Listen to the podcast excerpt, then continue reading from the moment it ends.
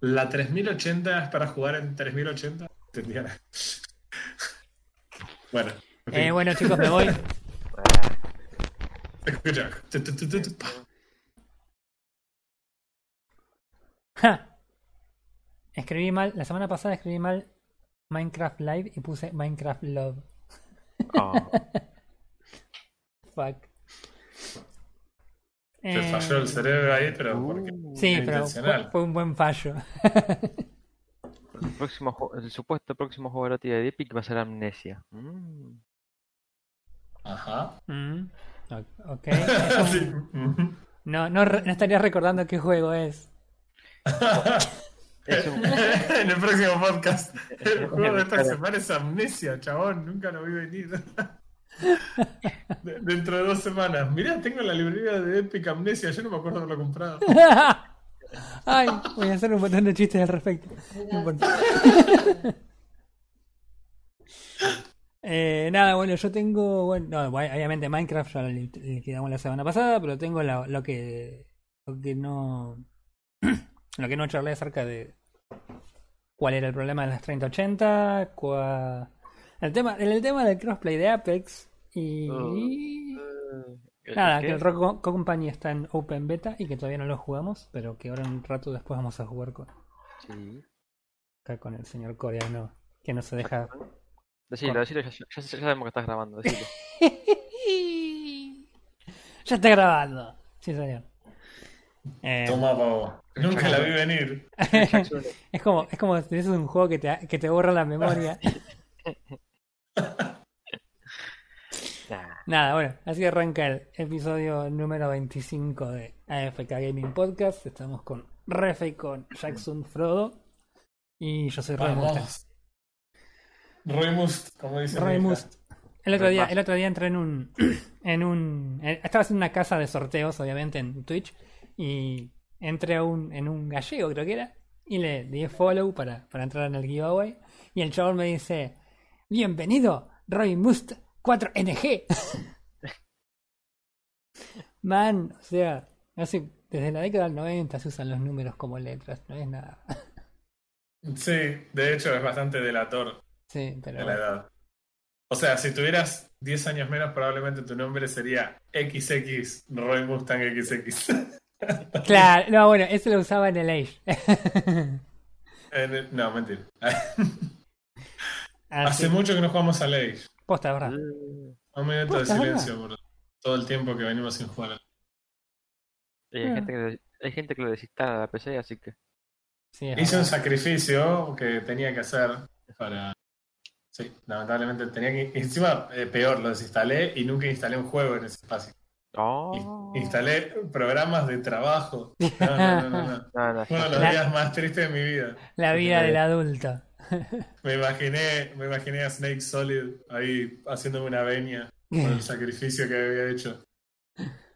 Así que nada. Pero Bueno, se puede descargar en absolutamente nada. sí, en un ratito, en un ratito. Obviamente. Eh, así que nada, bueno, ¿qué hicieron esta semana, gente, además de desinstalar el Age? Que me estoy fijando. No, no, no, no, esto lo hice, hace- lo hice en otras semanas. Yo que hice en esta semana estoy avanzando en uno de los mejores juegos. Me siento juego dos horas y paso 2% del juego. Largo, como piropo de tartamudo, pero está muy bueno, no voy a spoilear nada, pero probablemente el mes que viene lo termine. Seguramente. Ah, Eh, eh, me dijeron que no era tan largo, que era lo mismo que jugar una partida de Civilization 6, así que seguramente ya estoy por terminar, ¿no? No, no, no, mentira. Voy en un 24% en 10 horas. ya Lo cual habla, habla de un juego eh, que tiene una campaña de lo que uno espera de un juego AAA, o sea, 40 horas de campaña, Claro. Incluyendo las, las misiones secundarias y quedarse baboseándose por el entorno. y. ¿Vas a decir qué juego es como para spoilear o.? No, no, no voy a decir nada. Ok, no digo nada. Bueno, ok. No, voy a, no voy a decir nada. Queda, queda en la intriga. Eh, Así es. Yo sigo lentamente mi camino en Subnautica. Eh, el otro día me hizo enojar Subnautica bastante. Vine de, vine de trabajar, me senté digo, ah, voy a, voy a sentar a meter Subnautica. Hoy, hoy no hay Apex, hoy no hay Minecraft, hoy hay Subnautica. Carajo. Dicho y hecho, me senté a los 5 minutos, me reventó el Cyclops un, un Leviathan y me fui a jugar al Overwatch. Está muy bien. Pero pues cumpliste con lo de no jugar Apex. no, porque si era, una- entra- entraba el Apex y me tocaba un par de mancos de, de, de- de compañeros, era tirar la PC por la ventana y, y, y no, no No, tengo- pero si yo no estaba jugando a la Apex. no tengo para otra PC. No, lo que pasa es que no sé si te enteraste, pero en el último update evento que ha lanzado Apex incorporaron por fin el crossplay. Eh, así. Vamos. Yo, yo, ¿saben por qué me enteré? Es, es muy triste. No me enteré por ustedes que había cross. A ver, Me enteré por nuestro amigo Marian, sí, que seguramente va a escuchar el podcast en el momento que salga. sí. Que paz Y- digo así. Le mandamos un saludo y que se compre un par de manos con lo que se ahorró en cambiar la compu. Nada. Eh, pero la cuestión es que él fue el primero en escribirme y me dijo que, que ya había crossplay y que se estaba actualizando el Apex y que ya estaba re manija por jugar. Mm, No sé cómo fue la experiencia para la gente de consola, con eso, pero yo los escuché a ustedes decir que los servidores andaban divino y, y que no había nada de lag ni de pérdida de paquetes. Y era re lindo jugar así. Sí, mira, a ver, eh, yo creo que habría que dividir el update este de Apex eh, en, en la parte técnica y la parte de contenido. Porque es básicamente hablar como de, no sé. eh, ah, ¿Viste cuando ves una película que es una absoluta basura de historia, pero vos decís, qué buenos efectos especiales, loco, que tiene este juego, esta, esta película? sí. Eso es literalmente esta, este update de Apex. La verdad que lo, lo- lo que es en contenido, eh, nada, es, es excelente. Los tipos han agregado, como Zarpado. siempre, un montón de skins que están buenísimas. Eh, si bien es un, un evento, no es eh, un Battle Pass, sino que es un evento de esos cortos que hacen que son básicamente un cash grab, porque todas las cosas que querés, que están buenísimas, las tenés que pagar. Eh, obviamente. pero no es que tenés que pagarla sí o sí y podés jugar la, la- la- el evento de todas formas. Eh, agregaron un, un modo de juego que es mucho más entretenido de lo que yo hubiese pensado que iba a ser. Porque básicamente eh, en los mismos mapas que, que estás jugando normalmente, el Kings Canyon era nomás, ¿no? creo. No sé si estaba en el World Edge, no lo vi. Pero Kings Canyon tiene un, No. un modo en el que en el, eh, en el mapa eliminan todo lo que es curación y escudos. Entonces vos caes con nada. Va- Vas, levantando cosas, pero después no te puedes curar. Pero hay una especie de, de domos repartidas por todo el mapa que eh, te curan pasivamente, tanto la vida como el escudo. Entonces nada, esos lugares se transforman en, en- en campos de batalla que si encima está justo en la zona porque el, el círculo cierra eh, constantemente, no es que va por, por rondas, sino que cierra continuamente todo el tiempo.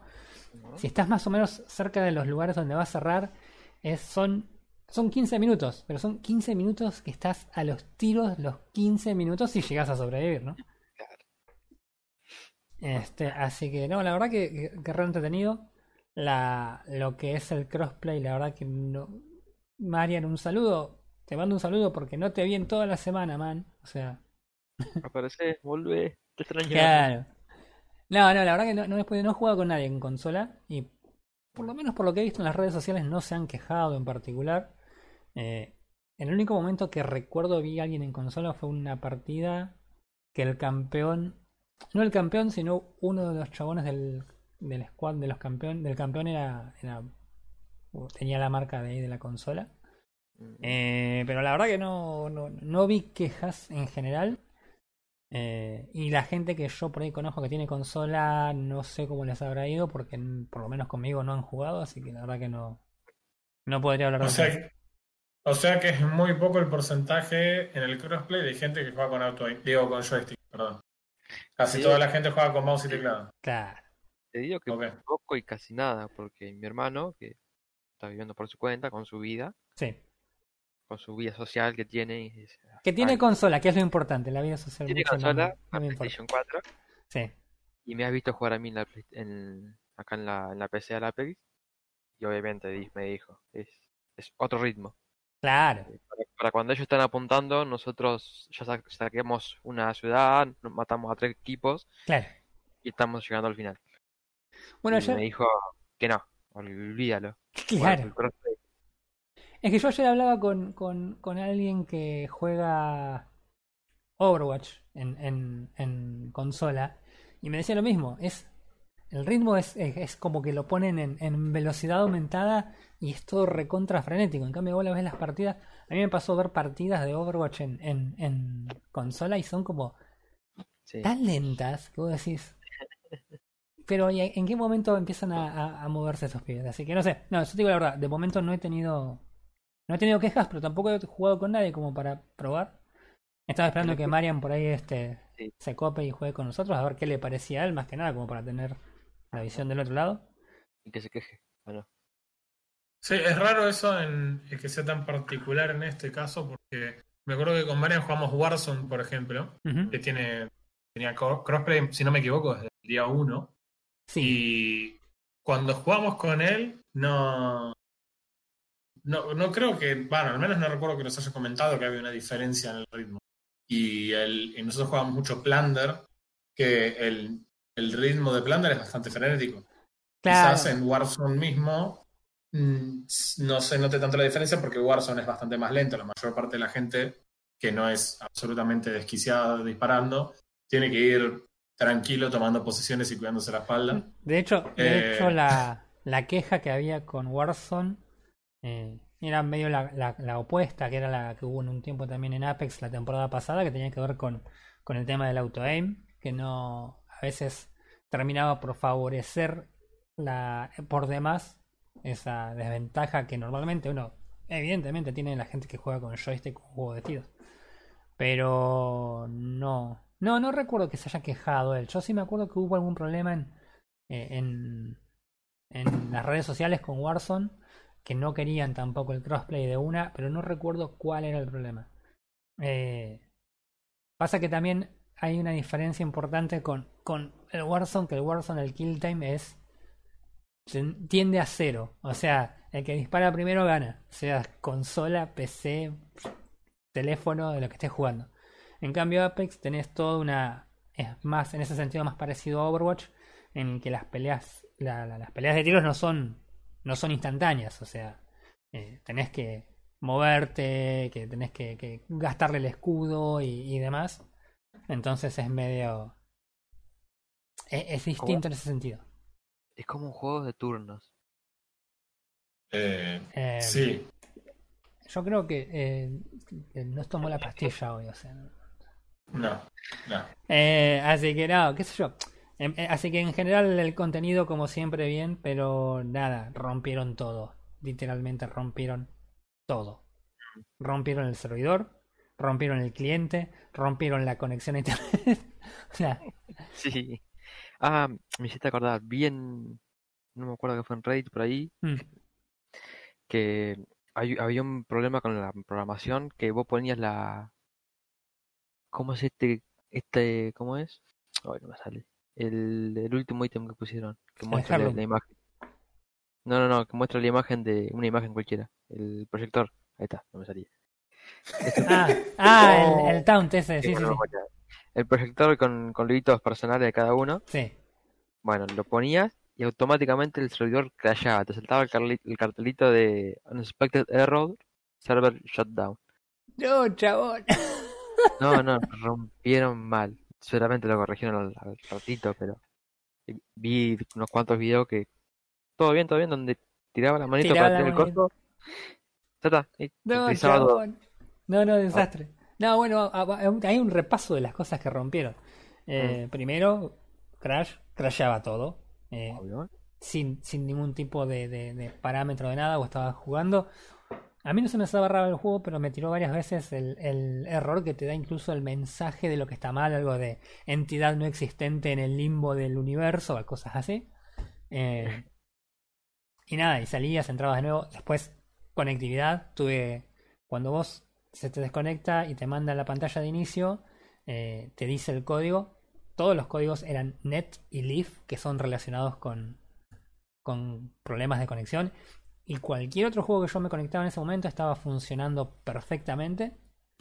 Eh, así que estaba eso. Y después estaban las cosas más terribles, como lo que vos comentabas recién de la, Sí. del, del holograma ese que tirás.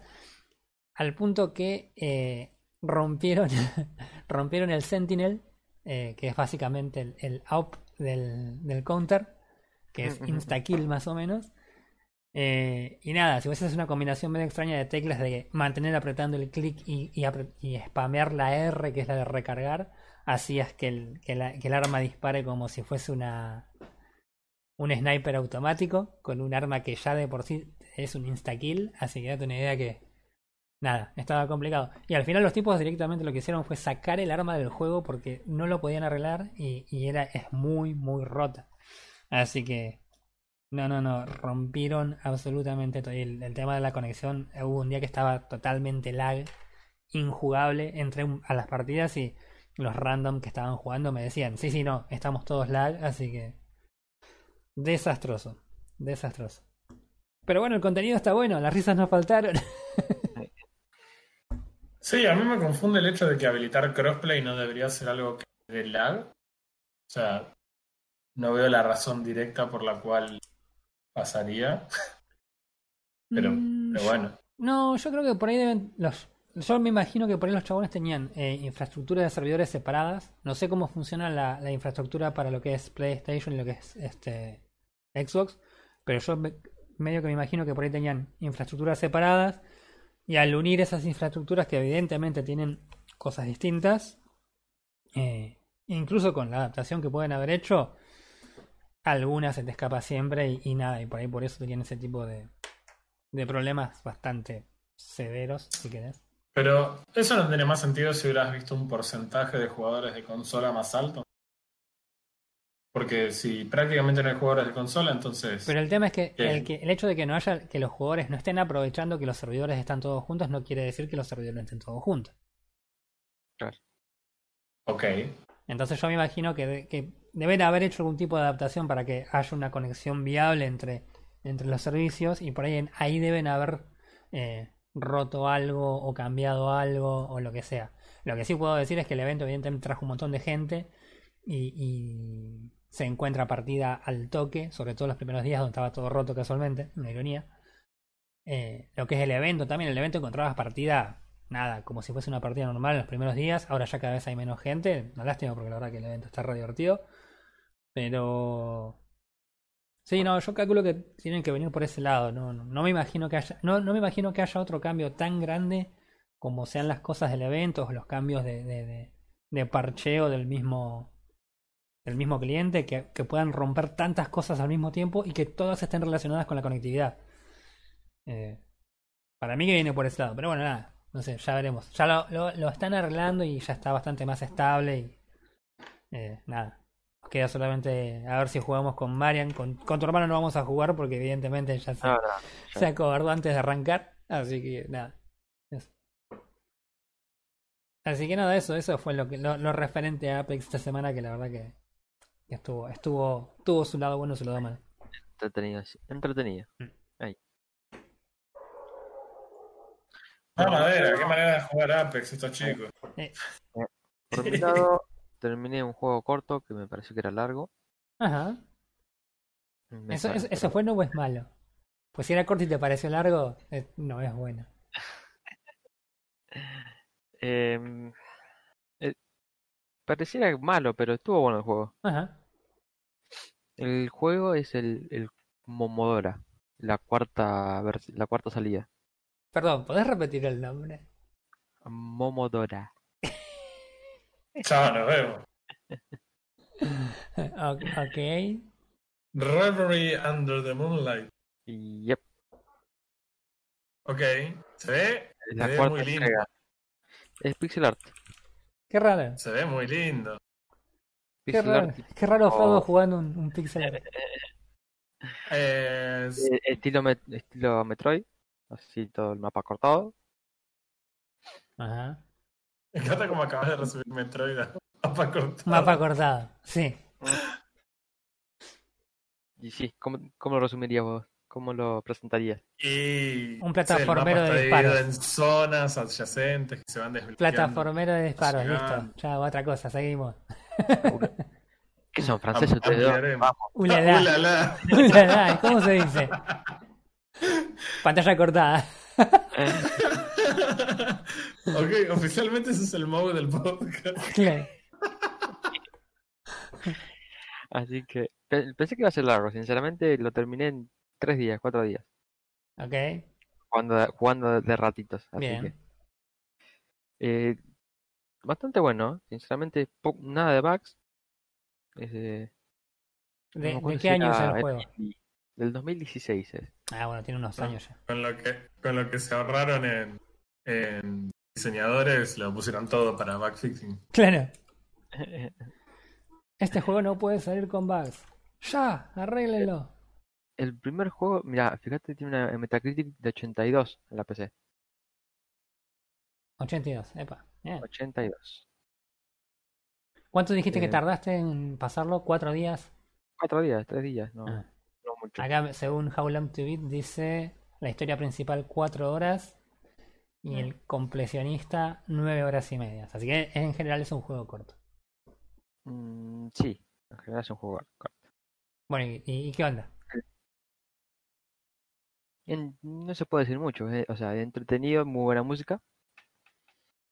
Eh, Ujú. Te hace recordar lo que es a Castlevania, a Metroid, to- a todo ese, a ese estilo de juego. Claro, No tiene una- alguna mecánica buena conocida. Eh, no tiene una buena mecánica que, que te diga, oh, es, es para recordarlo. Más allá de la, de la leve historia que tiene. ajá. O, sea que, o sea que en realidad en, en general el juego es bastante Simple. promedio, Mm, sí, se podría decir que promedio. genérico si te gusta. Sí, podemos llegar a eso. Mm.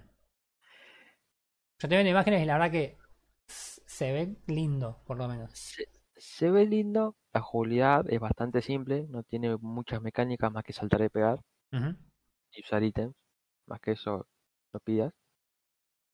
Y la historia es simple, sos una sacer- sacerdotisa que tiene que eliminar el mal. Nada más que eso. Y, y las mecánicas del juego, ¿cómo son? Tenés jefes, tenés acertijos, tenés...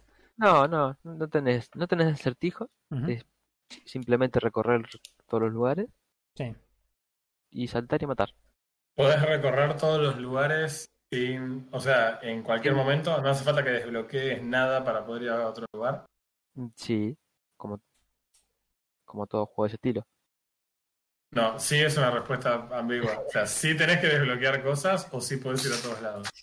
Sí tenés que desbloquear, pero son muy chicos los lugares que tenés que desbloquear. O sea, podés terminar el juego sin necesidad de eso. Ah, entonces, mirá, me arriesgo, no es un Metroidvania. Claro. Si, si vos podés correr desde una punta del mapa hasta la otra al principio sin desbloquear nada, entonces no es un Metroidvania. Está bien la descripción tuya, está cortado en pedazos. Perdón por haberte corregido injustamente cuando dijiste lo, lo que corre. ¿Viste? Ah, jueguenlo primero y después hablen. Ah, Me, me rehuso igual. Sí, Ahora, no, no, olvídate, no le voy a tenía- bajar- no voy a jugar ni a gancho, pero... Una cosa, vos estás diciendo que eh, el compresionista eran nueve horas, ¿no? Y que Sí. lo estuviste jugando tres o cuatro días, ponerle que fueron tres días de un par de horas, sí. igual te pone más o menos entre la historia principal y extras. Quiero que sepas que en ese tiempo podrías haber jugado todos los juegos anteriores de la saga Momodora, porque no lo sabía, pero Momodora es una saga. Y Reverie Under the Moonlight es la cuarta entrega de Momodora. Claro. Igual esa parte ya lo el había primer dicho. juego y el, el primer juego, el segundo y el tercero duran media hora. Sí. What? Son, son indies. Ojo, una hora y media, no, perdón, una hora y media, una hora y media, una hora y media. Mm. Dos horas y media el Momodora 3 si querés ir compresionista, o sea, tiene como un secreto. Claro. Así que, eh, fue cortito. No, Pero evidentemente. estuve- Fue más para, para relajar. Está bien. Pero ¿y qué, pero ¿y qué onda? Contame cómo, cómo jugaste el juego, porque no, no entiendo. O sea, es un juego re cortito. No, no, no. No, no, no entiendo, no entiendo a, a- a qué va el juego. O sea, A pasarlo bien. Nada más. No responde la pregunta, desaprobado. Sí, no, no, no. Te fuiste a marzo, Manzabela. Bueno, bueno. Lo jugué con- bueno, bueno. Lo jugué con teclado. ¿Contento? sos sos el, el, el Trump de- del podcast ahora. Ya dejaste de ser Moe, ahora sos Trump. Eso es, eso es ser degradado, claramente. Evidentemente, Sabela. Sabe que sí. Moe seguramente tiene más bien- aprobación que Trump. Hace mérito, hace mérito en este capítulo y vuelve a ser ascendida a Moe. Claro. Ay. No, eh, como he dicho, es, es simplemente caminar. Caminar, matar enemigos y nada más. No Mm, tiene eh, un, un detalle que vos decís, bueno, esto llama la atención. bien, Subís, bajás, izquierda, derecha, saltando, evitando los pinches, claro, matando enemigos y no tiene ni- ninguna complicación.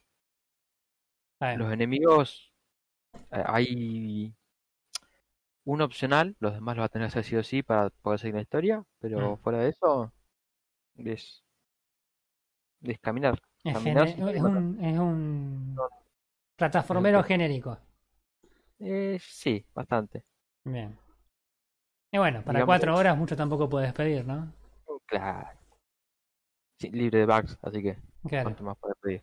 Con cuatro Es una- horas y encima una- tenés bugs, man. O sea, era el peor Es una desarrollador. cursada ese juego. Claro. Le hicieron un grupo de pibes que la semana pasada empezaron el curso de programación de la UTN.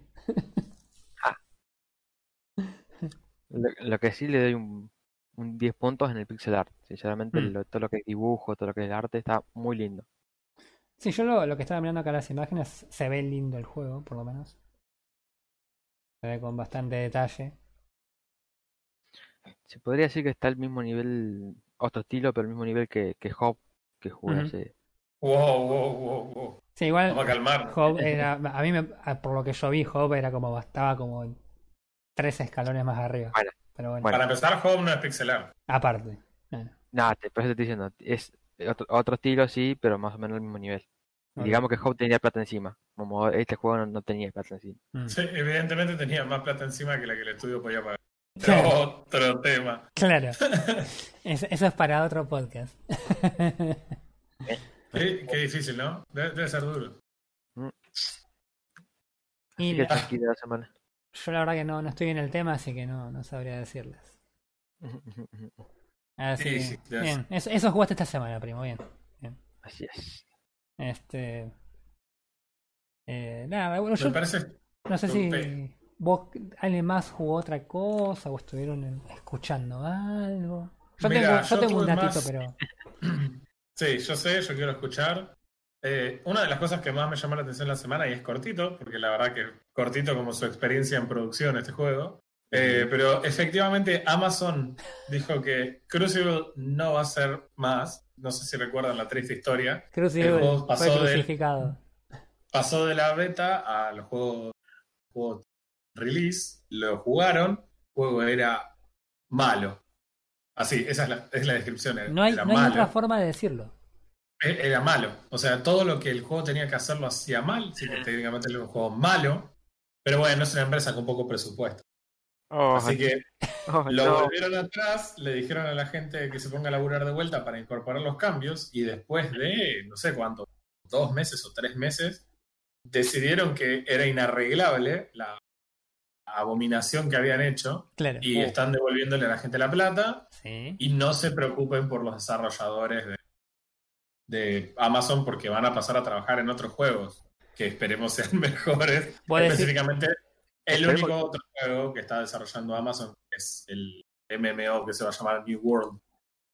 Sí. Esperemos que sea juego, para empezar. Sí, a mí ese New World tiene obviamente todo lo que a mí me encanta, que es un RPG medieval de mundo abierto y qué sé yo, pero esperemos que aporte algo, porque, onda, decime por qué jugaría otro juego si hay 100 millones de juegos iguales. ¿sabes? Tienes que tener algo que haga distinto. A mí, Esperemos que a, haya aprendido la lección Amazon. a mí lo que me llama la atención es. ¿qué, qué otro juego salió en esa época que fue como. que lo comparábamos mucho? ¿Cuándo fue que, que empezaron a mostrar el juego? Y había otro juego que era como, wow, mirá este juego que no se esperaba absolutamente nadie nada y está rompiendo todo. Hmm, El, el Battle Royale de, de Ubisoft, ¿cómo se llamaba? Ah, claro. Hyperscape. sí. Yo me acuerdo que en esa, en esa Ah, misma época salieron los dos más o menos al mismo tiempo. Hyperscape prometía bastante también, el juego se veía realmente entretenido. eh, pero nada, era un juego que la verdad que andaba muy mal, aunque el juego se veía interesante. Pero también quedó rápidamente olvidado. Pero la diferencia era que vos entrabas a Twitch, tenías la- las dos bandas, ¿no? Tenías la banda de Crucible y la banda de Hyperscape. Y vos mirabas Hyper- Hy- Hyperscape y era entretenido de ver, porque encima los tipos habían agregado, me acuerdo, unas cosas de, de que lo- la gente que estaba en Twitch podía votar las cosas que pasaban en el match ese que se estaba jugando. Era como era algo entretenido de ver. En cambio, vos entrabas a Crucible y había tres gatos en la sala y el juego era un embole que vos decías. eh, creo que me voy a sacar la basura y vengo. porque era. Pero era, era aburrido de ver el juego, eso era increíble. Y te lo dice alguien que ve Valorant y dice, bueno, que esto es lentísimo. Pero bueno, por lo menos son tiros. Crucible no tenía ni eso, era como. Ay, no, voy a cerrar esta ventana y me voy a ir a otra cosa.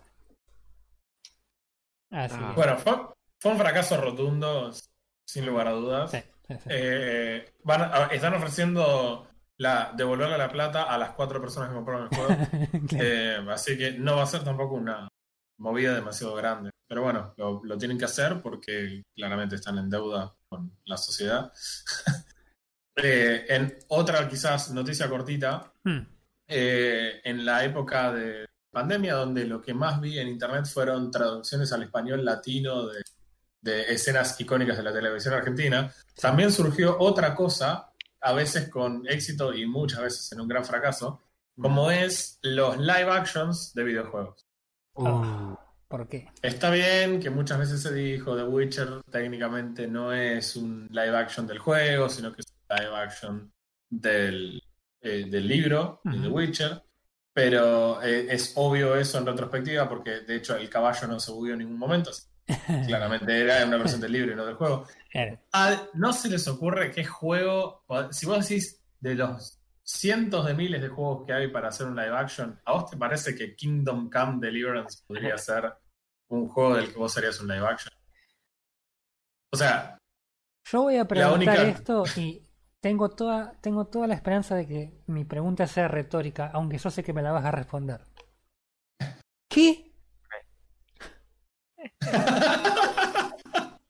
Eh, no, no te voy a responder esta pregunta. Pero sí te voy a decir lo que en realidad querés saber. De forma enroscada. Responder tu pregunta. En fin. eh, no, me- me parece que tiene una premisa interesante Kingdom Come Deliverance como juego al hecho de no plantearte a vos como un superhéroe con superpoderes, Sí. irónicamente. Eh, pero no sé si tiene algo más. O sea, básicamente no sos un héroe. No, no sos un grosso peleando, no tenés superpoderes, no sos rico, no nada. Sos absolutamente una persona normal. Cualquier, sí, como cualquiera Ahora. de los otros. ¿Y eso cómo, cómo encuadra eso, por ejemplo, en una película? Vamos, a, voy a No, no suponer es una película. es una serie. Peor.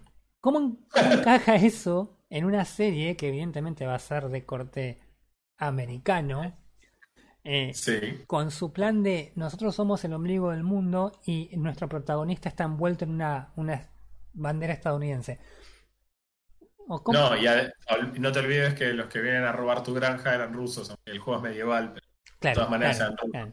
Pero voy a la Eran- experiencia. Los tipos tienen un paradigma muy, un- una, una visión muy específica de lo que ellos quieren ver también, porque obviamente hacen eso sí, porque ellos consumen eso. Eh, entonces, ¿cómo, ¿cómo le ofreces a un público una historia acerca de un tipo que es un donadie? Eh, es una excelente pregunta, pero la verdad que no te la puedo responder porque no tengo ni idea cómo va a No, no, no, funcionar es que- eso. Bueno, esta sí era retórica. Eh, no, por, eso digo, o sea, no, no, no, no entiendo, o sea, cuál sería la idea detrás de eso. Entiendo, por ejemplo, la idea de, de ¿cómo se llama? De Monster Hunt que están haciendo la película, porque están haciendo, están siguiendo en realidad a un grupo de cazadores, entonces listo, ahí tenés tu protagonista, que estos tipos al principio por ahí se van a tener problemas, pero al final van a ser los grasos, grosos pro del mundo, porque es lo que les gusta ver a los yankees en general. Pero, ¿cómo haces en, en una. con la premisa esta de. No, no, man, vos sos el hijo del verdulero? ¿Cómo se lo vendes? Eh, qué sé yo. La verdad que es un bardo. Ahora, yo me voy a dejar sorprender por este tipo de tramas. Quizás sea un exitazo, no lo creo realmente. Pero, pero sí lo voy a hacer porque yo soy una de las personas que se cayó de una palmera en el año 2020, empezó a ver eh, One Punch Man y Hmm. de hecho, cuando vos me decís mira, pensá por un segundo en esto. Es un anime en donde el protagonista es un pelado que eh, mata a todos los rivales de un golpe. Y vos decís, ajá, ¿y el, cuánto dura un capítulo? O sea, eh, ya está, le gana a todos de una piña, no, no hay Claro. ninguna opción de que esto sea un juego divertido.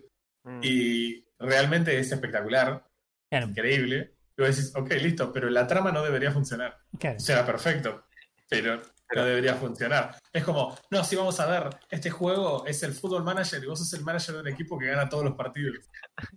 Sí, estaría siendo muy divertido. Pero funciona. Así que capaz que la idea de esta funciona. Capaz que no es un éxito en Estados Unidos, pero Claro. quiz- quizás sea un éxito en otro lugar. No, yo, yo, O sea, Mm, yo lo que voy es, Mm. ¿qué recurso vas a usar para crear una historia en la que tu personaje no sea así de llamativo? Eso es lo que por ahí me, no me ah, y no, vos no jugaste el juego, claramente. No, claro. Ok, porque el juego estuvo gratis en Epic. eh, lo tengo de hecho, pero no lo juego. Sí, seguramente. No, no te lo bajes porque no te va a gustar. porque conocemos, es muy RPG Ok. para un Mustang. Pero Es, es el juego Oblivion, hace lo mismo. es un Oblivion medieval, básicamente. ¿Sabes cuál es el tema? En un juego sí me imagino que se puede hacer eso, Mm. no en una serie. ¿Me explico? Puede ser, ¿eh? Yo soy anti convertir los juegos en live action porque de hecho lo que a mí me pasa con los juegos versus las películas es que en el juego yo estoy tomando parte de la historia versus en la película donde tengo que quedarme sentado y no, no lo puedo hacer. Eh, con esto lo que quiero decir es, si me hicieras una película de Half-Life me molestaría mucho no poder ser Gordon Freeman. ¿No te Y enteraste, acá que, creo que el punto ¿no te es enteraste que lo anunciaron la semana pasada? Ah, me, voy a, me voy a hacer flexiones sobre un cuchillo. Eh, y sabes No, que no, Gordon Freeman es negro y habla. sí, no, no me sorprendería más mínimo. Y es no binario. aparte. Había que dejar contento a todo el mundo. Es Gordon Freeman. Ah, no, pará. Wait. Como última noticia, así bien, bien cortita, A ver. eh, vi el trailer de Torchlight 3, el nuevo trailer, que muestra clases y muestra reliquias y etcétera, etcétera. Y la verdad que voy a decir dos cosas. La primera es, el juego es... se ve feo. O sea, ¿qué quiero decir con que se ve feo? Se ve exactamente como Torchlight 2. Ah, Eh, qué poco y, interesante. si me, y si me apuras se ve como Torchlight 1 también. Este cuando vos haces un juego nuevo y decís, che, para que sea parte de la franquicia se tiene que ver igual, entonces sigue siendo esa perspectiva isométrica, pero gráficamente el juego se ve muy similar, Claro. aun cuando, eh, de hecho, la empresa que produjo los primeros dos Torchlight, que es Runic, ¿Sí? es una empresa que cerró hace tres años ya. Ah. O sea, eh, lo agarró otra empresa y de todas formas el juego se ve igual. A mí me da la sensación de que lo que ellos hicieron fue levantar donde la empresa anterior dejó. O sea que Claro. este juego tiene por lo menos cuatro años, cinco años de desarrollo.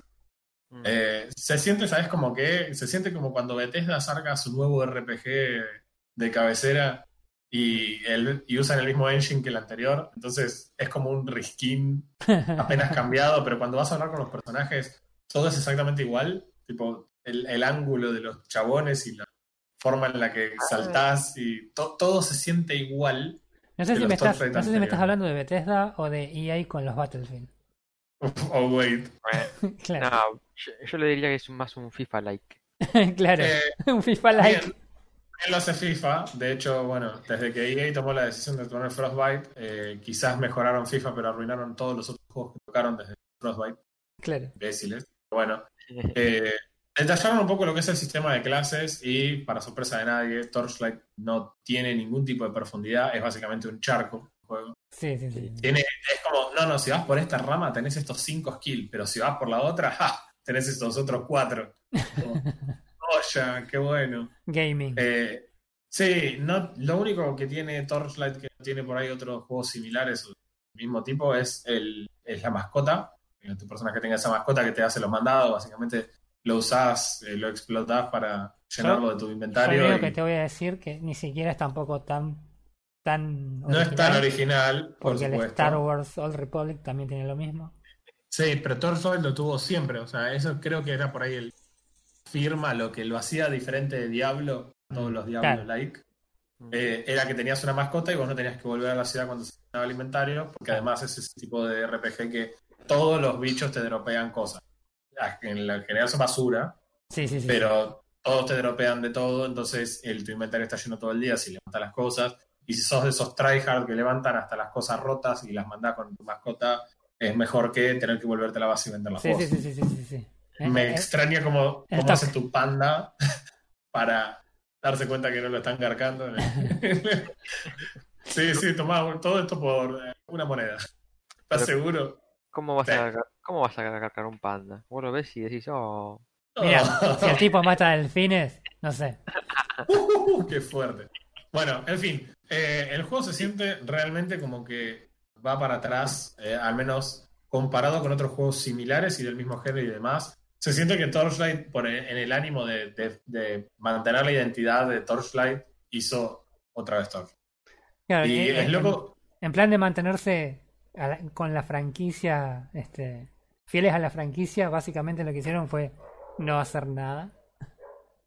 Que sí, sí, realmente el juego sigue teniendo ese mismo, ese mismo feeling que tiene cuando vos jugás Torchlight. La primera vez, los primeros 30 minutos que son interesantes del juego, realmente eh, se siente muy copado. El, es raro que no me guste en lo personal porque tiene un estilo muy steampunk que debería gustarme. O sea, como lo veo se ve, se ve bien. Hay lugares que las paletas de colores y los diseños así, mezcla de rúnico con tecnológico, me hace acordar al estilo que le pone Blizzard a algunas mesas de Hearthstone y demás. Eh, pero Hearthstone es un juego de cartas donde la mesa es totalmente secundaria y acá el mundo que vos estés eh, atravesando sea atractivo realmente no, lo- no lo hace, no lo hace bien. Claro. Por lo que leí, los, eh, los medios que tuvieron acceso al juego coinciden en que no está bueno. Para El sorpresa de nadie. Así que vamos a esperar porque el- durante el mes de octubre va a estar en Early Access. Y cuando termine en Early Access, agarrate, agarrate, sentate en tu silla gamer recién terminada, agarrate los calzones porque el juego va a salir hasta 40 dólares. 40 dólares por, esta, por este engendro, que es básicamente una copia de... Y ojo, ojo, si compras la versión de Steam, viene Ajá. con un regalo exclusivo que no vas a tener de ninguna otra forma, que es que te va a dar un hada que se llama Violet Glitter Sprite, que solo lo obtenés si compras la versión de Steam, imagino que de 40 dólares. oh, Así que tenés una mascota única, así, ugh, no puedo ni terminar la frase. Sí, no, no, no. No, No, sí, sí, no tiene sentido, no. O danos sea, tu estoy viendo el video y panda. el juego es literalmente igual. Es literalmente el mismo juego, man. Es, el- es el FIFA 21 del FIFA 20. Sí, mal, mal, mal. Bueno, no es tan grave como el de NFL, en donde de hecho se dejan props de, del juego anterior, pero estamos, está casi ahí. igual, igual un, un, un, un saludo a la gente de IGN de, de del Reino Unido que le puso en su reseña que como el FIFA 2021 es una copia del 2020, ellos simplemente copiaron su la reseña que habían hecho para el 2020, pero además le bajaron la nota por ni siquiera esforzarse. Así que no, no, qué desastre, man. Qué feo. Qué feo ser la gente que quiere jugar un Torchlight nuevo y se encuentran con que tienen que jugar el mismo Torchlight, Torchlight otra vez. Sí, pero lo tenés que pagar de Y si lo vuelta, tenés que pagarlo, y 40 dólares. Eso es Onda. interesante. Y el Steam verde va a estar a pleno. Así que nada. El Steam verde. Así que no. Así es. Eh, no, yo lo que, lo que estuve viendo yo que fue, en realidad fue algo de la semana pasada, pero no lo tocamos la semana pasada porque estábamos eh, viendo las cosas en cuadraditos y bloques de Minecraft. Eh, fue el tema que al final se, se descubrió cuál era el problema con, con los crashes que había con la, la serie 3000 de, la, de Nvidia, con las 3080, que habían tenido problema algunos este, reviewers con las placas que le habían mandado. Eh, nada, había todo arrancó con la con la con una investigación que hizo un muchacho que tiene un canal que, que suele descuajeringar placas y estudiarlas y ver qué cosas tienen y cuáles son mejores y cuáles son no. Y él había llegado a una conclusión un poco, digamos, no quiero decir medio tirada de los pelos, pero era como medio débil, acerca de que eh, algunas empresas habían usado un tipo de capacitor respecto de otro tipo de capacitor eh, en las placas. Entonces eh, todo el mundo salió como loco a cantar de que obviamente los capacitores y, tales empresas usan estos capacitores que son de peor calidad porque son más baratos y, y todo el mundo era de repente experto en capacitores de placa de video. Eh, así que nada, Nvidia se mantenía en silencio hasta que, bueno, finalmente después de una semana eh, se llegó a una conclusión más este, acertada acerca de qué era lo que estaba pasando. Eh, y no era un, un, problema de capacitores. De hecho, Nvidia, una de las cosas que dijo en sus en su en su anuncio oficial fue que de hecho los capacitores que se usan no determinan la calidad de las placas, porque los capacitores que estaban catalogando de mala calidad por ser más baratos, en realidad, para cualquiera que tenga un mínimo conocimiento de electrónica, sabe que hay distintos tipos de capacitores, que hay distintos tipos de componentes, cada componente tiene su especificación, su uso, sus virtudes y sus desventajas. Entonces, decir que tal componente es mejor o peor que otro por el precio solamente, habla de una persona que no tiene, no tiene realmente sustento para lo que está diciendo. Entonces, básicamente lo que decía Nvidia era eso, que los capacitores, estos capacitores más económicos se usan para algo y los otros capacitores más caros se usan para otra cosa. Entonces, lo que hacen las, las empresas es hacer un balance acerca de qué necesitan para tal cosa, qué necesitan para tal otra y sobre eso trabajan. Así que no eran los capacitores. Básicamente lo que Nvidia dijo fue eh, Ay, la cagamos chicos, perdón. Nos olvidamos de limitar los multiplicadores del, del micro. La, las, placas de video son básicamente una mini computadora. Tienen un microprocesador, tienen memoria, tienen todo. En el microprocesador nosotros lo conocemos como la, la, GPU. y como microprocesador tiene eh, sus cuestiones propias, ¿no? Eh, los procesadores funcionan a una determinada frecuencia y tienen lo que se llaman multiplicadores que hace que se eleve esa frecuencia para que tengamos estas frecuencias de gigahertz que andan los aparatos hoy en día. ¿Qué pasa? Uno puede elevar el, estas frecuencias hasta un determinado punto en el que el sistema se vuelve inestable porque naturalmente el mismo sistema no aguanta la, la velocidad con la que se trabaja y empieza a haber problemas de sincronización y bueno, cuestiones este, de lógica, claro, de técnica y de lógica que no, no viene al caso. Pero básicamente lo que se hace es, se busca un, el nivel máximo al que se puede llegar con una estabilidad razonable, ¿sí? Y ahí se lo limita, para que bajo ninguna circunstancia se suba la, la, la este, se pasa de esa frecuencia y se genera inestabilidad en el sistema. Lo que pasó fue que Nvidia no bloqueó esos multiplicadores, entonces cuando las empresas empezaron a, eh, levantar, a overclockear estas, estas placas, hacían las pruebas que ellos son estadísticas, no es que cada empresa prueba cada placa por separado, sino que toma muestras y las va probando como puede. Le, hace una serie de pruebas, pero son este a razón de, de, una muestra de tal lote. Eh, y nada, los tipos empezaron a darle rosca y vieron que llegaba hasta determinadas frecuencias que cuando uno las llevaba al uso real no era estable. Entonces empezaban toda la, toda la gente empezaba a tener estos crash, o sea, los reviewers más que nada, eh, los crash con, con, juegos, con cosas por el estilo. Entonces nada, básicamente lo que hizo Nvidia fue tirar un driver que bloquea la, las frecuencias estas de los multiplicadores y asunto solucionado. Se baja un, una... O sea, se limita el rendimiento de la placa hasta donde puede llegar, pero no eso no cambia el rendimiento que habían prometido ni el que da la placa en general al, uso durante los juegos. Este, pero al final, nada. Eh, no eran los capacitores. No era que eh, ASRock usa capacitores baratos y, y MSI eh, capacitores caros. Sino que la misma Nvidia había, se había mandado un moco ahí con la. Cuando estaban terminando de armar lo que es el. todo el driver. No sé. No sé exactamente dónde se habrán olvidado de.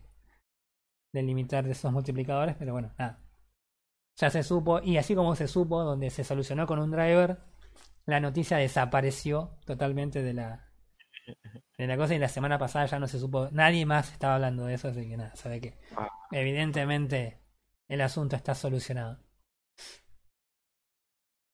Así que nada, eso era, eso es lo que quería, lo que quería comentar acerca de ese tema. Ya Cosas que pasan. ¿A quién no se le olvidó?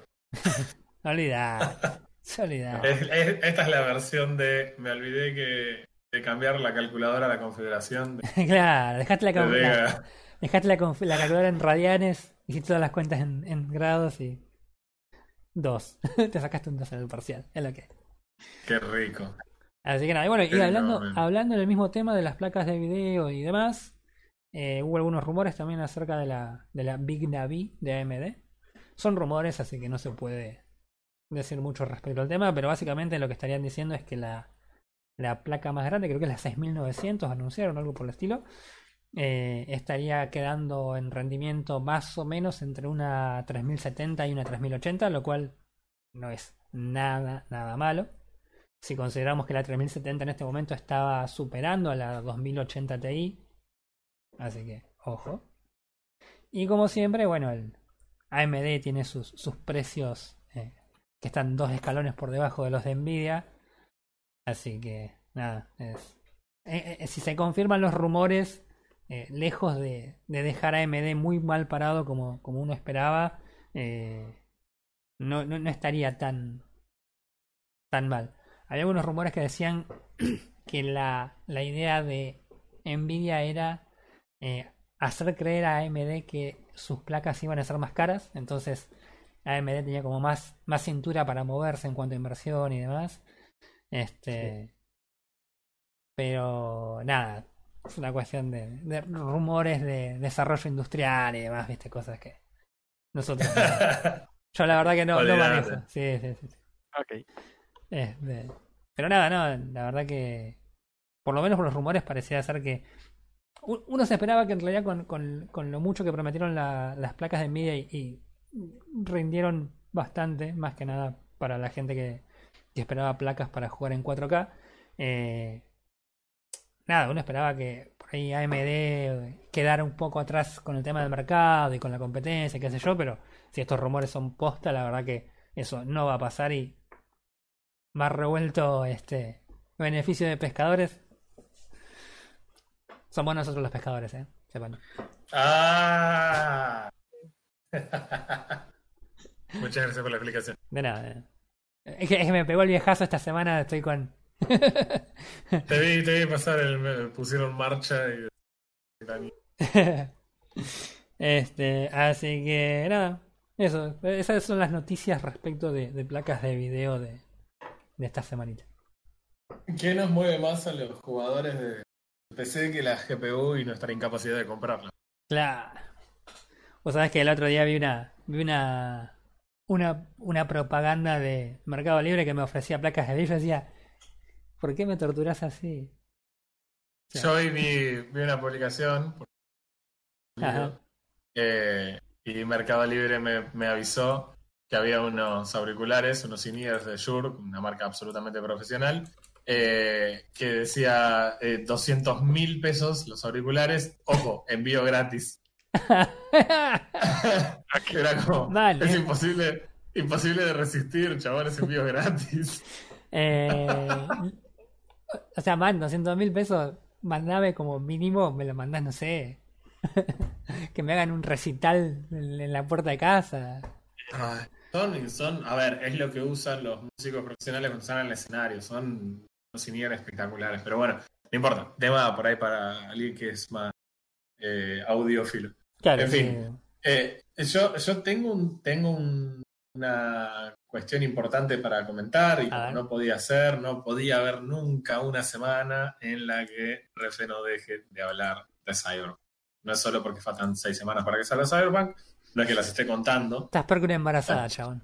Claro. Sí, sí, sí, sí. Te las mido en semanas, además eh, del hecho importantísimo de que Cyberpunk se pasó a Gold. Eso quiere decir que el juego está desarrollado lo suficiente como para ser certificado. Ujú. Y por certificación me refiero a la gente que va a decir que este juego es y tiene absolutamente todo lo prohibido para todo el mundo. Entonces, Ok. eh, pero fuera de eso, eso no fue la noticia importante, sino que la gente de, CD Projekt Red habla y habla mucho en todos los contextos posibles Y durante mucho tiempo ellos estuvieron hablando y pronunciándose en contra de lo que es el crunch. Para el que no está familiarizado, el crunch es cuando obligan a los desarrolladores a trabajar tiempo extra para poder cumplir con ciertas fechas. ¿Qué es lo que dijo CD Projekt Red en un contexto en donde, no sé si recuerdan, la famosa nota de Kotaku, de Kotaku del, año, del año pasado, en la que... ¿Fue el año pasado? No sé, con la pandemia es difícil de Sí, eh, con la que es- se habló de toda la, la- el problemita con Anthem, no sé si recuerdan, Sí, sí, desarrolladores hablando de lo que había pasado dentro de la empresa, eh, y cómo eso básicamente le costó la vida a una de las empresas de juegos más queridas. Eh, en fin, la cuestión es que ellos se pronunciaron súper en contra del crunch y sobre todo se pronunciaron en contra del crunch mandatorio. Es decir, ellos no creen que sea necesario prácticamente en ningún contexto obligar a los desarrolladores a que trabajen horas extras para poder cumplir con las fechas que ellos se comprometían. Y durante gran, par- gran parte de lo que fue este año, Sí. eh, ellos lo hicieron y lo mantuvieron, considerando que, si no me equivoco, el juego va a salir en febrero o en marzo originalmente de este año. Sí. Eh, y termina, parece, por ahora, saliendo. sí, efectivamente va a salir el juego eh, en el mes de noviembre. Ahora, ¿qué es lo que qué es lo que pasó? Bueno, y escuchen bien porque esto me, me resultó muy interesante. Esta fue una de las notas más habladas y una de las cosas más discutidas en los medios, en Twitter, en redes en general. Eh, la verdad que es es un, una- un asco porque en cierta manera eh, la gente que habla en medios de jueguitos, como nosotros, Sí, pero, pero que cobran, eh, Ah, se volvieron absolutamente tóxicos, pero absolutamente tóxicos, al punto de que parece que en vez de tratar de querer que un- el próximo juego esté bueno, que las condiciones mejoren, simplemente están acá para quejarse de absolutamente todo lo que pasa eh, y hablar con desagrado de un montón de cosas. ¿Esto qué quiere decir? ¿Están, ¿Están negando ellos que van a pedir crunch? No, por supuesto que no. Están admitiéndolo. De hecho, la información que se tiene respecto de, de lo que va a pasar con esta exigencia de desarrollo extra en el mismo tiempo tiene que ver con que empleados de la empresa de CD Projekt Red eh, recibieron un mail de parte del CEO de la compañía en la que el CEO mismo estaba diciendo, eh, bueno, vamos a tener que extender la duración de la semana. Así, lo escucharon bien. O sea, van a trabajar los sábados. sí. Eh, y van a trabajar los sábados durante las seis semanas que faltan, básicamente para resolver bugs y tratar de pulir la salida lo mejor posible. Y él aclaró, esto va absolutamente en contra de lo que nosotros habíamos manejado, lo sé, y él se hace responsable de toda la bronca que pueda surgir a todo el equipo de desarrollo porque se tome esta medida. Mm. Pero lamentablemente, él aclara en el mail, se agotaron todas las otras instancias. Con esto quiero decir, se retrasó el juego, todo lo que se pudo retrasar Claro. Dentro de los términos concebibles. Un juego que pasó de febrero a noviembre. Sí, sí, estamos hablando de una diferencia de nueve meses. Tres cuartos Sí, de año. eh, o sea, si, tu- si vos eh, pretendías que al estar tu mujer embarazada tuvieras todo este año para avisar tranquilo y no responsabilizarte por cosas, lamento informarte que ya nació tu hijo. Claro. Y el Cyberpunk todavía no está. Y el Cyberpunk no. Eh, el Cyberpunk no está, pero bueno, creo, creo yo que va a valer la pena. Espero que valga la pena. La cuestión es que, ¿qué, qué es lo que estamos hablando? Porque esto es lo que me parece que me dio mucha rabia leer los distintos medios. Hola, te saludo, Rock Paper Shotgun, seguís no gustándome. Hola, Jason Schreier, que te dedicas a escribir en los medios sobre el crunch, pero bien que vos lo hiciste en el pasado. En fin, eh, lo, que, lo que no están diciendo son dos cosas. Primero, la empresa es polaca, ¿no? Hay una reglamentación bastante estricta en Polonia respecto de las horas extras para los empleadores. Para empezar, sí o sí se pagan las horas extras. Sí, No hay forma de que no se paguen las horas extras. Segundo, hay una limitación de cantidad de horas extras que pueden hacer los tipos estos en un año, que es solamente de 150 horas. Ningún tipo trabaja más de 150 horas extras. claro. Parece un montón. Bueno, yo he trabajado en proyectos sí. de desarrollador de software. He trabajado en proyectos en donde he hecho 150 horas en dos meses. Claro, no, Entonces, eh, no, eh, no, me parece una- no me parece nada loco que les hagan trabajar ese tiempo. Otra cosa más para sumar, y realmente me parece que es lo más ridículo. Se están quejando del crunch porque van a trabajar los sábados estos tipos, pero literalmente trabajar los sábados de las próximas seis semanas implica trabajar seis días extra. Claro, Y si no me falla la matemática, son 48 horas extra. claro. Eso es lo que le están pidiendo a los tipos. Y si eso fuera, como si eso fuera poco, y básicamente sin ninguna obligación, por una cuestión de CD Projekt Red, ellos estime- estiman que durante el año lo que queda este año, sí, no es joda, lo que queda este año, ellos estiman que van a generar 500 millones de dólares de ganancia, producto de la venta de Cyberpunk. Carajo. Me voy a comprar unos El- auriculares de 200 mil pesos. Totalmente, varios, muchos. De hecho, podés comprar, creo que la fábrica que los hace. Eh, en, en fin, lo, lo que, lo que tiene CD Projekt Red de curioso es que ellos le dan el 10% de las ganancias, se reparten como bonus a los empleados. Eso quiere decir que los empleados van a trabajar seis sábados. Hola Roy, vos que trabajas básicamente todos los sábados. claro. Eh, los tipos van a ganar más o menos 50 lucas verdes cada uno de bonus por las ventas del juego. Ah, miércoles. Y, no sé si ustedes lo sabían, pero Polonia es un lugar en donde se gasta muy poca plata para vivir. Mm. Por ende, para que tengan una idea de que el ingreso per cápita en Polonia promedio es de más o menos 5 mil dólares por año. Por año. Exacto. O sea que vos trabajas 6 sábados extra y no laburás los próximos 10 años. No, no, pero hablemos del crunch. No, ¿cómo si Project Red le va a exigir a los tipos trabajar 6 sábados? Man, yo trabajaría gratis. No, mentira, no lo haría gratis. Ni a palo. Ni a palo. No, bueno, no lo harías, pero sabiendo que tenés una promesa de un- una tajada de 50 verdes, de 50 Ese, notas ese verdes, es el man. punto. Es- Claro. ese es el punto. No estamos hablando de. Trabajo los de- domingos también, o sea. No, no estamos hablando de empresas financiadas por Tencent, en donde las horas extras no se pagan porque es tu responsabilidad que el juego esté arriba. Claro, yo, Eh, no yo- estamos hablando de empresas americanas que no tienen la obligación de pagar las horas extra, aunque si me preguntas no entiendo por qué eso es legal en algún país. No, realmente no lo entiendo. Mm. Eh, pero bueno, eh, eh, el tema en discusión es ese. Es muy normal en el gaming que a la gente se le exija tener, eh, trabajar las horas extras, pero no pagarlas. Acá estamos hablando de no solo que las van a pagar porque está penado por ley y regulado por ley, Claro, sino que estamos hablando de menos de 50 horas extras en un mes y medio. claro. Y estamos hablando de 50 lucas verdes trabajar eso. Es, es- es una discusión estúpida. Hay que decirlo, se les está pidiendo el crunch obligatorio. O sea, CD Projekt Red falló con lo que había declarado. Claro, sí, sí, evidentemente traicionó por ahí su, su, su principio de, de no crunch. Lo sí, pero ¿sabes por qué es raro? Porque en la primera vez que ellos hablaron en la de 3 sobre el crunch, ellos dijeron que estaban tratando de que CD Projekt Red sea conocida y considerada una empresa que trata de forma más humana a sus empleados. Y también el mismo tipo que lo dijo, dijo, eh, de todas maneras nosotros entendemos que hay situaciones en donde un poco de crunch llegando al final del juego es básicamente necesario. Claro, No entiendo por qué después el CEO salió a hablar, necesariamente, decir, no, no, pero en realidad no, no, nosotros no vamos a hacer crunch. claro. Supongo que era el tema del momento también y lo tenía que decir, pero bueno, la cuestión es que le termina saliendo un poco el tiro por la culata. Sí, Eh, no fue quizás la frase más sí igual, copada la igual, que dijo. igual yo lo, lo primero cuando vos me decís esto, lo primero que me sale a la, a la cabeza es la idea de que es una empresa polaca que tiene una- un determinado reglamento o legislación que, a la cual este, ceñirse. Y por otro lado tenés estas eh, estos estas estos noticiosos de gaming, si querés, que en general Sí. tienen sus bases en, en- en Estados Unidos, donde a lo, a- o sea, no importa de qué trabajes en Estados Unidos, sos básicamente un esclavo. Sí, Entonces, me parece que estás hablando de algo que no entendés cómo funciona, porque evidentemente no entendés lo que es eh, vivir en un país donde de hecho sos un empleado y los tipos dicen, no, no, hay que cuidar a la gente.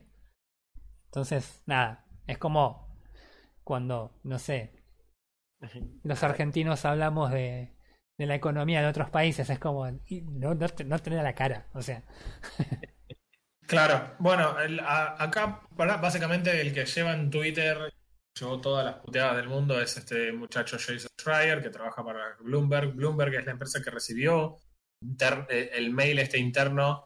eh, supongo que le habrán reenviado este mail al chabón para que genere un poco de revuelo. mm, Por lo que se comunicó, estuve escuchando podcast y demás al respecto, porque sí, hay podcast de Cyberpunk, básicamente. Hay, hay podcasts que hablan de gaming y que mencionaron este tema. Hay gente que eh, tiene acceso a un montón de información que nosotros no contamos por, bueno, por reconocimiento y demás. Pero dijeron que a- habiendo entrevistado básicamente 10 personas, un porcentaje bastante alto de lo que es Project Red, hablaron mayormente de que se había dado una reunión interna no solo los managers, no solo los tipos que están a cargo de entregar el producto, Sí. sino con desarrolladores y demás, y que lo que se había concluido era que tenían dos opciones. Una opción era seguir retrasando el juego, la otra opción era meter este periodo de seis semanas extendido de, de semanas de seis días, Claro. y que aparentemente habría sido la opinión de los desarrolladores también en favor de ir por esto segundo, de tratar de sacar el juego y demás. Yo creo que eh, de estirar el juego y tener que retrasarlo esos días probablemente implique otras cosas internas en lo que es tipo la línea de producción del juego. Mm. Y quizás el juego ni siquiera salía hasta, no sé, mediados de diciembre, finales de diciembre, quizás el año que viene, por el Claro, retraso porque- que es necesario. Claro, porque nosotros, cual- por ahí- nosotros vos pensás en las horas extras y vos decís, ok, son 50 horas, son 6 días, como vos quieras. Pero por ahí esa, el trabajo que haces en esas, en, esos, en esas semanas extendidas no es el mismo que vas a hacer si seguís en el ritmo actual. Y por ahí esos 6 días no, no es que se atrasa 6 días el lanzamiento, sino que por ahí se te atrasa 3 meses. Claro, y hablemos de un montón de otras cosas que tienen que ver con el desarrollo de, de software en general, que es no solo estamos hablando de tu laburo de arreglar tu bug, sino el laburo que requiere tener el producto para ser descargado, el laburo que requiere tener los servidores para ajustar lo que haga falta, no Eh, y acomodar todo ese laburo de todas esas personas, yo creo que no es nada sencillo. Hmm. Entonces, sí, seguramente retrasarlo implicaría, ok, retrasamos un mes, dos meses, ya estás hablando del año que viene. Y también los tipos están pensando, hagamos una cuenta fácil, 50 horas, 50 lucas. Claro. Mil dólares la hora extra, papu, contala como quieras. También Sí. hablemos de tipos que están desarrollando Cyberpunk hace cuatro años, cinco años. ¿No querés ya que tu juego salga? O sea, Claro. No quiero, no quiero No ver estoy- más este juego. No estoy defendiendo el crunch. Lo que estoy diciendo es que hay gente que reporta que los están obligando a trabajar seis días, hay gente que reportó que en realidad se los consultó qué es lo que opinaban y que la mayoría opinó que era mejor hacer estos fines de semana extra y, y meter el y poder sacar ya el juego. Les agradezco a los que opinaron así si esto realmente pasó, porque de vuelta, nadie cita sus fuentes, entonces ¿viste? nunca Claro. se sabe Mm. finalmente quién es el que está diciendo lo que es. Estuve averiguando bastante sobre Jason Schreier, parece que es un tipo muy conocido en la industria del gaming. Él se dedica a escribir este tipo de noticias tendenciosas y solamente se engancha de el tema del crunch cuando es el trending topic, entonces ahí habla de crunch y solamente cubre que las empresas hacen crunch, parece que lo descubrió ahí. La gente lo putea en Twitter porque dice, joya, nunca pusiste un empleado de la construcción, o nunca construiste, no sé, un mecánico de auto, nunca conociste a nadie que trabaje en IT. O sea, es lo que decías vos, es una práctica absolutamente normal que te exijan trabajar más horas de la que tenés por contrato y encima no te las paguen. Claro. Pero bueno, eh, son distintas realidades. Es- entiendo que se abra mucho y como un desarrollador de software yo sé lo que es que te estén exigiendo que tengas que cumplir horarios. Yo tengo que cumplir, por ejemplo, eh, las salidas a producción de los proyectos en los que yo laburo y eso se hace en un determinado horario y como trabajamos en una aplicación que ya está en vivo y la usan los usuarios, necesitamos que no se rompa nada en ningún momento. Eh, entonces, eh, si la salida a producción es a las 3 de la mañana, entonces salís a producción a las 3 de la mañana y vos tenés que estar a las 3 de la mañana. Sí, me, consta bueno. que has estado en altas horas de la noche eh, haciendo ese tipo de Son- cosas, así que sí. sí, son los menos, lo- son muy pocos casos, o sea, no pasa más de una vez al mes. En general, con la- el tiempo que tenemos para desarrollar, no, no solemos tener problemas, así que es conectarse y esperar que alguna persona suba nuestro último código, revisarlo un poco y cerciorarnos de que las cosas importantes estén en orden. Y nada más. Claro. Y me pagan todas las horas extras. No, es menos, no es menos importante Menos para mal. nada. Menos mal, si no sé, el muchacho este Jason te iba. Claro, ya iba a estar hablando de cómo la empresa para la que trabajo también presiona a los empleados para sacar el producto. Eh, es eso, es en cierta manera eh, mi lado más humano quiere decir, che, la verdad que no está bueno que la gente lo tenga que hacer y no me interesa cuál es la circunstancia, no creo que haya alguna forma de poder justificar eso. Mm. Pero por otro lado, la parte que quizás entiende un poco más cómo funcionan los productos y, y en realidad cómo funciona todo el flujo de dinero. Hmm, Lamentablemente no vivimos en el mundo de fantasía donde todas las cosas funcionan y todo es ordenado y nadie tiene que hacer un esfuerzo más que el necesario para tenerlo en, en, digamos, en producción para que los productos estén disponibles. Lamentablemente no pasa así. Hay un montón de intereses involucrados, hay un montón de gente mala en todas las empresas. hmm. Eh, la verdad es que aún si queremos querer a, a CD Projekt Red, eso no significa que sea una empresa perfecta, ni ideal, ni No, no, para nada, para nada.